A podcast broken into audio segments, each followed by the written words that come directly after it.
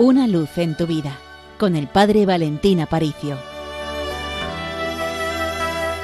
Querida familia, el otro día conversando con un amigo por ver si hacíamos algún crisma un poquito original para felicitar las navidades, me preguntaba qué frase escogería yo, pensando que iba a ir a la escena del nacimiento de Jesús en Belén o de los pastores y que iba a escoger alguna de las frases o motivos típicos de la Navidad, se sorprendió cuando yo le dije, mira, hay un rinconcito del Nuevo Testamento que es la primera carta de San Juan y hay una frase que dice, las tinieblas pasan, la luz verdadera brilla ya.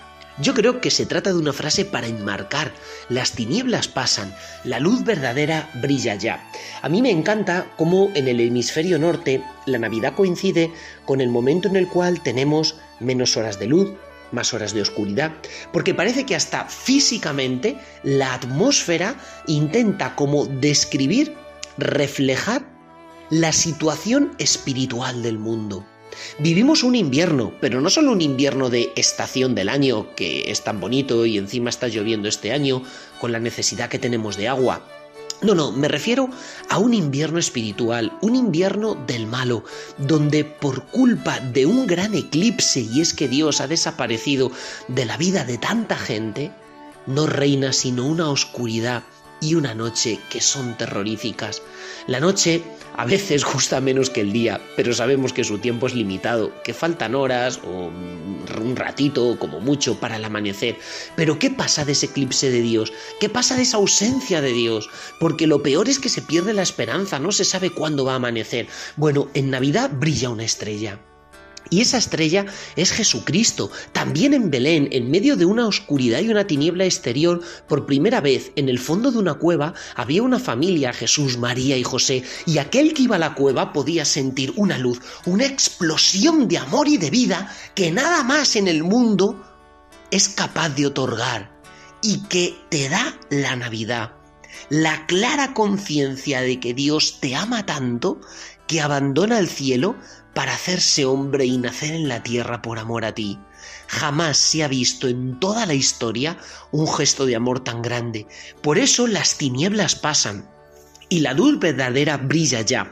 ¿Para qué sirve la luz? Sobre todo para dos cosas. Por un lado, evidentemente, ilumina, destruye la oscuridad, pero por otro lado también da calor.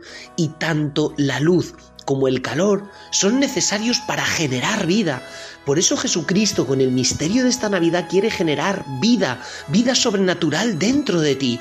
¿Por qué tienes miedo a la luz? ¿Por qué te refugias en la oscuridad? ¿Por qué tu vida sigue siendo una penumbra en la cual no te atreves a abrir de par en par las ventanas para que la luz ilumine por completo esa habitación? Porque Jesús quiere iluminarte en esta Navidad. Las tinieblas pasan, dice San Juan, pero la luz verdadera brilla ya. La Navidad es el misterio de la luz que quiere irrumpir con fuerza en tu vida. Mucha gente no disfruta la Navidad, mucha gente dice, pues yo no la quiero celebrar, pero ¿por qué no quieres celebrar el amor de Dios? El amor tan grande que Dios siente por ti. Eso es la Navidad. Necesitas de Dios. Por eso Jesucristo se hace niño, para que no tengas miedo de Él, para que no salgas corriendo, para que no huyas, para poderte dar su abrazo.